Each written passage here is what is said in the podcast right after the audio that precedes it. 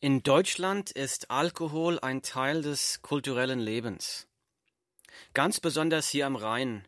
Wir haben hier Weinberge und Winzer überall um uns herum. Bei kulturellen Veranstaltungen und bei Familienfeiern scheinen Wein, Bier und andere alkoholische Getränke fast immer schon dazu zu gehören. Das bedeutet, wir Christen werden in Situationen kommen, wo uns Alkohol angeboten wird. Deshalb ist es sehr wichtig zu fragen, wie sollte ein wiedergeborener Christ mit Alkohol umgehen? Was ist ein biblischer Umgang mit Alkohol? Was hat die Bibel dazu zu sagen? Lasst uns dazu unseren Bibeltext lesen. Ich lese aus 1. Mose Kapitel 9. Ich lese. Die Söhne Noahs aber, welche die Arche verließen, waren Sem, Ham und Japhet. Und Ham ist der Vater Kanaans. Von diesen drei Söhnen Noahs wurde die ganze Erde bevölkert. Noah aber wurde ein Landmann und legte einen Weinberg an. Als er aber von dem Wein trank, wurde er betrunken und entblößte sich in seinem Zelt. Und Ham, der Vater Kanaans, sah die Blöße seines Vaters und erzählte es seinen beiden Brüdern draußen.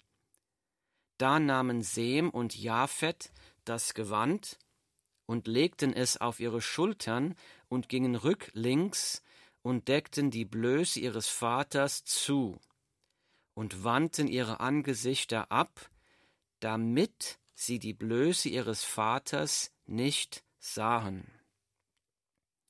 Als nun Noah von dem Wein erwachte und erfuhr, was ihm sein jüngster Sohn getan hatte, da sprach er, Verflucht sei Kanaan, ein Knecht der Knechte sei er seinen Brüdern. Und weiter sprach er, Gepriesen sei der Herr, der Gott Sems, und Kanaan sei sein Knecht. Gott breite Japhet aus und lasse ihn wohnen in den Zelten Sems, und Kanaan sei sein Knecht. Noah aber lebte nach der Sintflut noch 350 Jahre lang. Und die ganze Lebenszeit Noahs betrug 950 Jahre und er starb. Zitat Ende. Die Bibel 1. Mose Kapitel 9, Verse 18 bis 29. In den ersten beiden Versen unseres Textes, da haben wir gerade gelesen, die Söhne Noahs aber, welche die Arche verließen, waren Sem, Ham und Japhet. Und Ham ist der Vater Kanaans. Von diesen drei Söhnen Noahs wurde die ganze Erde bevölkert. Wir haben letzten Sonntag über die Sintflut gesprochen.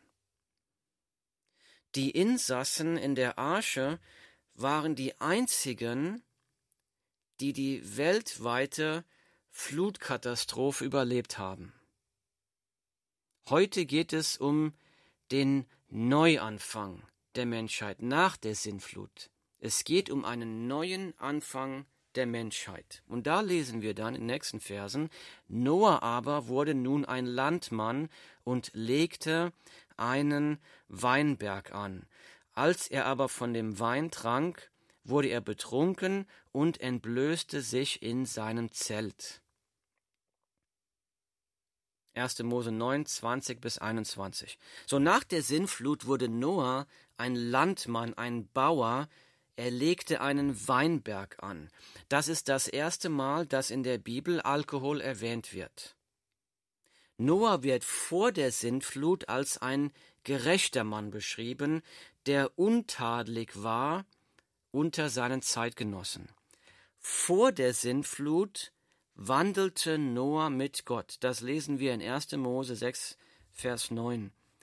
Während Noah die Arche gebaut hat, hat er den Menschen Gottes Wort gepredigt. Er hat die Menschen zur Umkehr aufgerufen. Woher wissen wir das? Wir wissen das, weil Noah in 2. Petrus 2,5 als den Verkündiger der Gerechtigkeit beschrieben wird.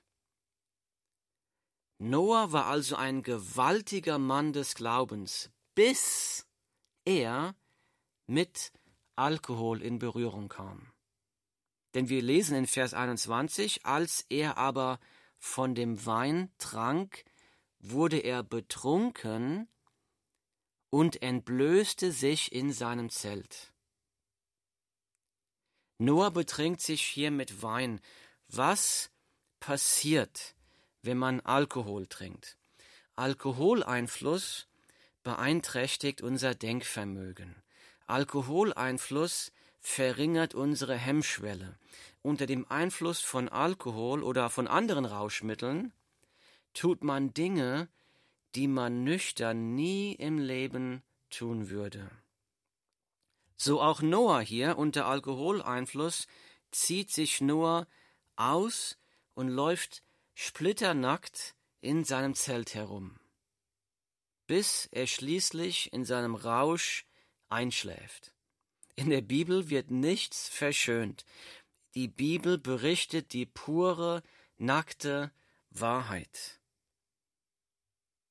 Dieses Besäufnis hat schlimme Konsequenzen, denn Noah wird dabei von seinem Sohn Ham beobachtet. Ich lese nochmal den Text. Und Ham, der Vater Kanaans, sah die Blöße seines Vaters und erzählte es seinen beiden Brüdern draußen. Da nahmen Sem und Japhet das Gewand und legten es auf ihre Schultern und gingen rücklings und deckten die Blöße ihres Vaters zu und wandten ihre Angesichter ab, damit sie die Blöße ihres Vaters nicht sahen. Als nun Noah von dem Wein erwachte und erfuhr, was ihm sein jüngster Sohn getan hatte, da sprach er, Verflucht sei Kanaan, ein Knecht der Knechte sei er seinen Brüdern. Noahs Sohn Ham beobachtet die Trunkenheit und die Nacktheit seines Vaters Noah. Er erzählt das weiter. Er scheint überfordert zu sein, weiß nicht, was er da machen soll. Er erzählt das weiter. So diese Trunkenheit demütigt den Noah jetzt. Er erzählt es seinen beiden Brüdern Sem und Japhet. Sem und Japhet wollen ihren Vater nicht so gedemütigt da liegen lassen. Sie gehen rückwärts mit einem Kleidungsstück zwischen ihnen in Noahs Zelt. Sie gehen rückwärts, damit sie die Nacktheit ihres Vaters nicht sehen, weil sie wollen den Vater nicht so demütigen. Sie bedecken dann die Nacktheit mit einem Kleidungsstück ihres Vaters. Und der Text sagt, als nun Noah von dem Wein erwachte und erfuhr, was ihm sein jüngster Sohn getan hatte, da sprach er, verflucht sei Kanaan, ein Knecht der Knechte, sei er seinen Brüdern. Als Noah erfuhr, was sein jüngster Sohn Ham getan hatte, da verfluchte Noah Hams Sohn seinen Enkel, den Kanaan. Noah verflucht seinen Enkel Kanaan zur Sklaverei. Er sagt, ein Knecht der Knechte sei er seinen Brüdern. Noah verflucht seinen Enkel Kanaan zur Sklaverei. Warum dieser Fluch? Was hat Ham dem Noah denn angetan? Nummer eins, er hat Noahs Indiskretion gesehen, unbeabsichtigt. Er wurde Augenzeuge dabei. Er hat Noahs Nacktheit gesehen. Er war da wahrscheinlich überfordert. Er hat nicht getan, was recht wäre. Er hat nichts getan, um Noahs Nacktheit zu bedecken. Ganz im Gegenteil. Ham hat diese peinliche Situation weitererzählt. Und dadurch wurde sein Vater verspottet. Ham hat seinen Vater dadurch verspottet. Lasst uns einmal hier an diese Kettenreaktion anschauen. Hier ist eine Kettenreaktion. Nummer eins, Noah trinkt Wein. Er trinkt zu viel Wein, er wird dadurch betrunken. Unter dem Einfluss von Alkohol verliert Noah die Selbstkontrolle und zieht sich nackt aus. Sein Sohn Ham wird dabei zufällig Augenzeuge davon, er ist überfordert, er handelt nicht so, wie er soll, und deshalb verflucht Noah den Sohn Hams zur Sklaverei. Als Noah und seine Familie aus der Arche gekommen sind, da hat Gott den Noah und seine Söhne gesegnet. Diese Menschen, dieser Neuanfang wurde von Gott gesegnet. Jetzt verflucht Noah das, was Gott gesegnet hat. Noah hat sein Glaubensleben so gut angefangen, aber so armselig zu Ende gebracht. Warum? Weil er sich mit Alkohol betrunken hat. Die Bibel entschuldigt die Sünden der Männer Gottes nicht, ganz im Gegenteil. Die Bibel berichtet uns ihre Sünde, um uns davor zu warnen. Wenn Alkohol so schlimme Konsequenzen bei einem so großen Mann des Glaubens wie Noah haben kann, wie viel mehr schlimmere Konsequenzen kann es in meinem und deinem Leben haben? Ich habe noch nie jemanden getroffen, der gesagt hat, seit ich Alkohol trinke, hat sich mein Leben zum Besseren verändert. Habe ich noch nie gehört. Ganz im Gegenteil, ich höre immer nur Leute sagen, Alkohol hat meine Ehe kaputt gemacht. Alkohol hat mein Leben ruiniert. Die Frage, die wir heute beantworten möchten, ist die, was ist ein biblischer Umgang mit Alkohol? Nummer eins, die Bibel warnt, unterschätze nicht, wie gefährlich Alkohol ist. Das heißt, wir dürfen nie vergessen, wie gefährlich Alkohol ist. In der Bibel wird an uns an vielen Stellen vor Alkohol gewarnt. Zum Beispiel lesen wir in den Sprüchen folgendes.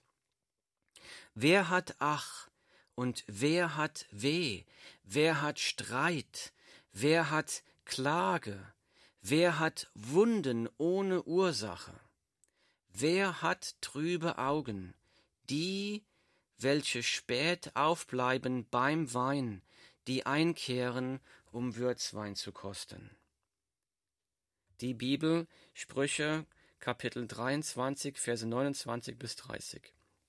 Hier sagt das Wort Gottes, wer hat Ach und wer hat Weh, wer hat Streit, wer hat Klage, wer hat Wunden ohne Ursache? Und die Antwort ist, das sind die, die spät aufbleiben beim Wein, die einkehren, um Würzwein zu kosten. Also das sind die, die zu viel Alkohol trinken. Die Bibel sagt ganz klar, unterschätze nicht, wie gefährlich Alkohol ist. Jetzt mag jemand einwenden, Moment mal, hat Jesus denn nicht bei der Hochzeit in Kana Wasser zu Wein verwandelt? Ja, das stimmt. Das lesen wir im Evangelium nach Johannes im zweiten Kapitel. Das stimmt. Jetzt mag jemand sagen, Moment mal, wird nicht Wein auch manchmal im Alten Testament als ein Segen Gottes beschrieben? Ja, das stimmt auch. Und ja, es stimmt auch, dass Paulus Folgendes an den jungen Pastor Timotheus geschrieben hat. Ich lese aus der Bibel. Trinke nicht mehr nur Wasser, sondern gebrauche ein wenig Wein, um deines Magens willen und wegen deines häufigen Unwohlseins. Die Bibel 1. Timotheus Kapitel 5 Vers 23. Hier schreibt Paulus an den jungen Pastor Timotheus, er schreibt ihm, trinke nicht nur mehr nur Wasser, sondern gebrauche ein wenig Wein. Warum? Um deines Magens willen, um wegen deines häufigen Unwohlseins. Das heißt, wir wissen also hier, dass Timotheus mit Magenproblemen, mit Gesundheitsproblemen zu kämpfen hatte. Und Paulus schreibt ihn, trink nicht nur Wasser, trink ab und zu mal ein ganz bisschen Alkohol zur Medizin. So, was lernen wir daraus, was ist ein biblischer Umgang mit Alkohol. Nummer zwei, das Trinken von Alkohol ist in der Bibel nicht verboten. Alkohol ist in der Bibel erlaubt. Die Bibel warnt uns davor, etwas aus dem Wort Gottes wegzulassen. Die Bibel warnt uns aber auch davor, etwas zu dem Wort Gottes hinzuzufügen. Nirgendwo sagt die Bibel, das Trinken von Alkohol ist verboten. Wenn die Bibel das nicht sagt, dann dürfen auch wir nicht herumlaufen und sagen, das Trinken von Alkohol ist verboten. Also Nummer zwei ist, das Trinken von Alkohol ist in der Bibel nicht verboten. So, was ist biblischer Umgang mit Alkohol? Naja, Alkohol an sich ist nicht verboten in der Bibel, aber die Bibel sagt an vielen Stellen ganz klar, betrunken sein ist Sünde. Sich mit Alkohol zu berauschen ist Sünde. Zum Beispiel steht in der Bibel in Epheser Kapitel 5, Vers 18 folgendes. Und berauscht euch nicht mit Wein, was Ausschweifung ist, sondern werdet voll Geistes. Epheser 5, Vers 18 Und berauscht euch nicht mit Wein, was Ausschweifung ist, sondern werdet voll Geistes. Die Bibel sagt also nicht nur, sei nicht betrunken mit Alkohol, sondern sei erfüllt mit dem Heiligen Geist. Das ist ein Entweder oder. Und berauscht euch nicht mit Wein, was Ausschweifung ist, sondern werdet voll Geistes. Mit anderen Worten, dieses Entweder oder geht darum, Wem gibst du die Kontrolle über dein Leben? Wem gibst du die Kontrolle über dein Leben? Mit anderen Worten, im Zustand des Betrunkenseins oder im Rausch mit irgendwelchen Drogen, im Zustand des Rausches gibst du freiwillig die Kontrolle über dein Leben in die Hände einer Macht, die dich zerstören will. Nochmal, im Zustand des Rausches, wenn du dich berauschst, dann gibst du freiwillig die Kontrolle über dein Leben in die Hände einer Macht, die dich zerstören will. Wie viele Familien sind dadurch kaputt gegangen? Wie viele Leben sind dadurch ruiniert worden? Wie viele Kinder mussten deshalb ohne Vater oder ohne Mutter aufwachsen? Warum weil sich jemand freiwillig unter die unkontrollierbare Macht des Rausches gestellt hat. So was ist biblischer Umgang mit Alkohol Nummer drei? Alkohol ist erlaubt, aber betrunken sein ist Sünde. Warum? Weil wir dann zerstörerischen Mächten die Kontrolle über unser Leben geben. Jetzt mag jemand sagen, Timo, ich kämpfe mit Alkohol. Ich komme davon nicht los oder ich komme nicht los von irgendwelchen Drogen. Ich kann davon nicht loskommen. Bin ich da verloren? Erst einmal die Antwort dazu ist, die Bibel sagt hier, und berauscht euch nicht mit Wein, was Ausschweifung ist, sondern werdet voll Geistes. Das heißt, die Befreiung von dieser Sucht, die kann nur kommen vom Geist, vom Gott. Gott schenkt die Kraft der Befreiung. Die Bibel sagt, Jesus Christus ist für alle Sünden der Welt gestorben, auch für deine Sünden. Wenn ein Mensch zu Jesus Christus kommt und das glaubt und erkennt, ich bin ein Sünder, ich brauche Vergebung der Sünden und kommt zu Jesus, glaubt, dass Jesus für seine Sünden gestorben ist und macht Jesus zu seinem Herrn und Erlöser und sagt, ich will Jesus folgen, koste es was wolle. In dem Moment wird ein Mensch mit der Kraft Gottes, mit dem Heiligen Geist erfüllt. Und dieser Geist ist die Kraft Gottes, eine grenzenlose Kraft. Diese Kraft kann dich befreien von jeder Sucht.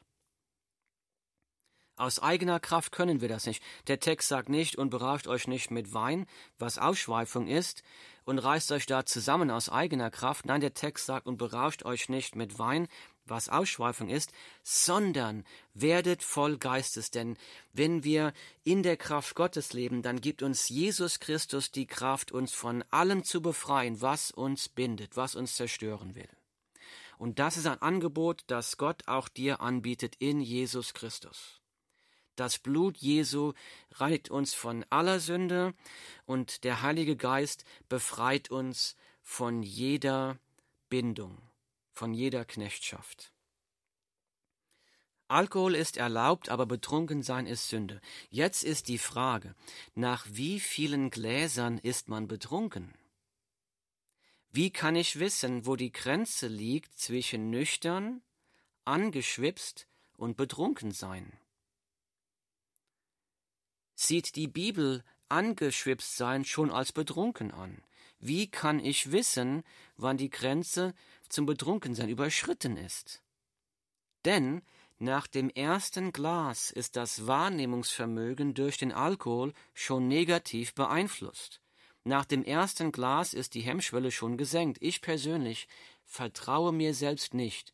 Ich vertraue mir nicht, dass ich die Kraft hätte, die Weisheit hätte, nach dem ersten Glas zu erkennen, dass ich aufhören muss. Das traue ich mir nicht zu. Und deshalb ist die Frage, wenn wir so fragen, dann frage ich eigentlich, wie nahe kann ich an das Feuer kommen, ohne mich zu verbrennen? Wie nah kann ich an das Feuer kommen, ohne mich zu verbrennen?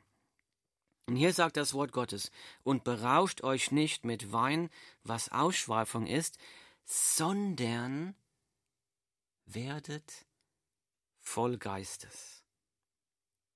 Die Bibel sagt hier, fragt nicht, wie viel darf ich als Christ noch trinken, sondern frage, was hilft mir in meiner Beziehung zu Jesus Christus zu wachsen. Statt zu fragen, wie viel darf ich als Christ noch trinken, stelle stattdessen die Frage, wie kann ich in meiner lebendigen Beziehung zu Jesus Christus noch weiter wachsen? Wie kann ich mich an Jesus noch mehr erfreuen? Wie kann ich mehr und mehr die Kraft des Heiligen Geistes erfahren und in der Kraft des Heiligen Geistes leben? Wir müssen uns immer bei allem, nicht nur bei Alkohol, bei allem die Frage stellen, wenn ich dies tue oder dies nehme oder dies esse, wird das meine lebendige Beziehung mit Jesus voranbringen? Oder wird das meine Beziehung mit Jesus Christus dämpfen? Wenn ich dies tue oder das trinke oder das esse, wird das meine lebendige Beziehung mit Jesus voranbringen oder dämpfen? Hast du Jesus schon die Kontrolle über jeden Bereich deines Lebens gegeben? Oder gibt es noch etwas in deinem Leben, wo du sagst, nein, das will ich Jesus noch nicht unterwerfen? Das Leben als Christ ist kein verbittertes Einhalten von Geboten. Die Bibel sagt ganz klar, dass wir Menschen nicht aus eigener Kraft die Kraft haben, so zu leben, wie wir sollen. Das Leben als Christ ist ein Leben in völliger Abhängigkeit an unseren liebenden Herrn Jesus. Völlige Abhängigkeit. Wir müssen das erkennen. Wir müssen erkennen, Jesus ist für unsere Sünden gestorben. Nur deshalb habe ich Vergebung der Sünden. Jesus leitet und begleitet mich durch mein Leben. Jesus verändert mein Leben mit seiner Kraft. Das kann ich aus eigener Kraft nicht. Jesus schenkt mir die Kraft, nach seinem Willen zu leben. Das kann ich sonst nicht. Jesus schenkt mir sogar die Kraft, Feinde zu lieben. Das kann ich aus eigener Kraft nicht.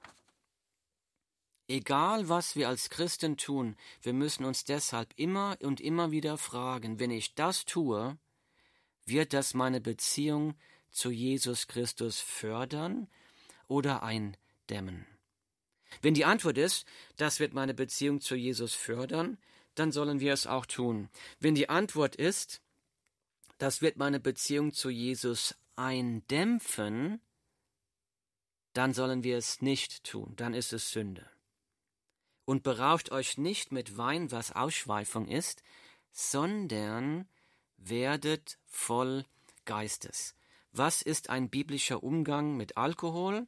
Nummer vier, tue nur das, was deine Beziehung mit Jesus Christus fördert. Tue alles, was deine Beziehung zu Jesus Christus wachsen lässt, und das, was deine Beziehung mit Jesus Christus eindämpft, das tue nicht. Das ist ein biblischer Umgang mit Alkohol. Ja, die Bibel gibt uns die Freiheit, Alkohol zu trinken, aber die Bibel sagt auch in 1. Korinther 6, Vers 12, alles ist mir erlaubt, aber nicht alles ist nützlich. Alles ist mir erlaubt, aber nicht alles ist nützlich. In Römer 14, Vers 21 steht sogar, es ist gut, wenn du kein Fleisch isst und keinen Wein trinkst, noch sonst etwas tust, woran dein Bruder Anstoß oder Ärgernis nehmen oder schwach werden könnte. Römer 14, Vers 21. Weil hier steht, wenn wir etwas tun, was einen anderen Christen zu Fall bringen könnte oder verärgern könnte oder ein Anstoß sein könnte, dann ist es gut, wenn wir das nicht tun, aus Liebe. Alles, was wir als Christen tun, soll in Liebe geschehen. Wir sind dazu aufgerufen, unsere Mitmenschen zu lieben, wie wir uns selbst lieben. Liebe deinen Nächsten wie dich selbst. Und deshalb sollen wir so mit Alkohol umgehen, dass wir keinen anderen dadurch zu Fall bringen. Wenn ich durch mein Alkoholtrinken andere zu Fall bringe oder andere verärgere, dann soll ich lieber nicht trinken. Die Bibel gibt mir zwar die Freiheit, Alkohol zu trinken, aber wir sollen die Freiheit nicht zum Schaden anderer ausnutzen. Was ist ein biblischer Umgang mit Alkohol? Nummer 5. Tue alles zum Nutzen anderer. Oder anders gesagt, tue alles, um andere in ihrer Beziehung mit Jesus Christus wachsen zu helfen. Tue alles, um anderen in ihrer Beziehung mit Jesus zum Wachsen zu helfen.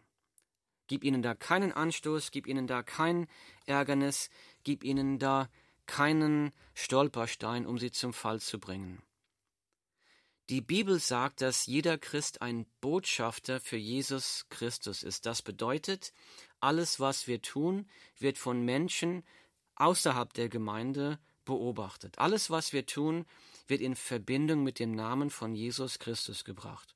Und da sagt die Bibel in 1. Korinther Kapitel 10, Vers 31, ob ihr nun esst oder trinkt oder sonst etwas tut, tut alles zur Ehre Gottes. Tue alles zur Ehre Gottes.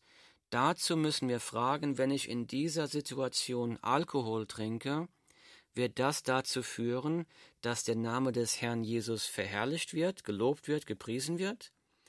Oder wird der Name von Jesus dadurch in Verruf kommen, wenn ich jetzt hier Alkohol trinke?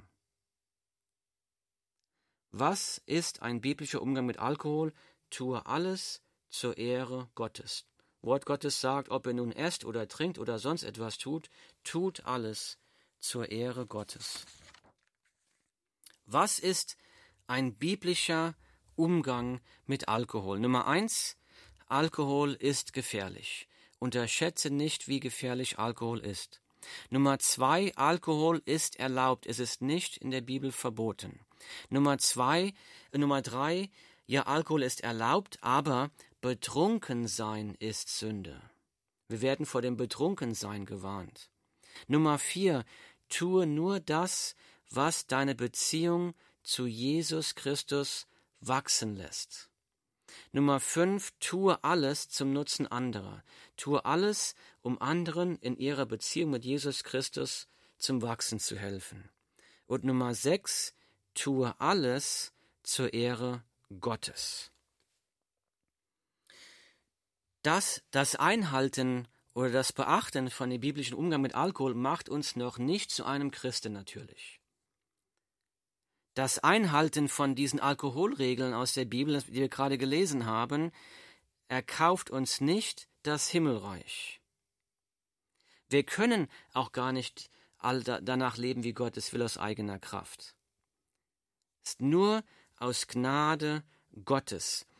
Das ist nur alles möglich durch die Kraft des Heiligen Geistes. Das christliche Leben ist aus eigener Kraft unmöglich. Wir sind auf die Gnade Gottes und die Kraft des Heiligen Geistes angewiesen. Das ist nur möglich, weil Jesus Christus für uns am Kreuz gestorben ist. Das ist für die möglich, die Jesus Christus zu ihrem Herrn und Erlöser gemacht haben. Lasst uns beten. Himmlischer Vater, Herr, wir danken dir für dein Wort, wir danken dir, dass du uns Freiheit schenkst, frei zu leben in deinem Wort. Herr, du hast uns die Freiheit gegeben, Alkohol zu trinken, aber du hast uns auch davor gewarnt. Du hast uns verboten, betrunken zu sein. Herr, ich bitte dich, dass du uns alle, die hier gerade zuhören, segnest, stärkst, dass du dich uns offenbarst, dass du uns einen Hunger gibst nach dir, ein Verlangen nach dir, ein Verlangen nach Jesus Christus, ein Verlangen danach, in unserer Beziehung zu Jesus Christus zu wachsen. Herr, lass uns darauf Hunger haben, erkennen, wie wunderbar Jesus Christus ist, wie wunderbar das ist, was er für uns am Kreuz getan hat, dass uns nichts Gutes vorenthalten möchtest. Lass uns unser Leben so leben, dass wir deinen Namen verherrlichen. In Jesu Namen bitten wir das. Amen.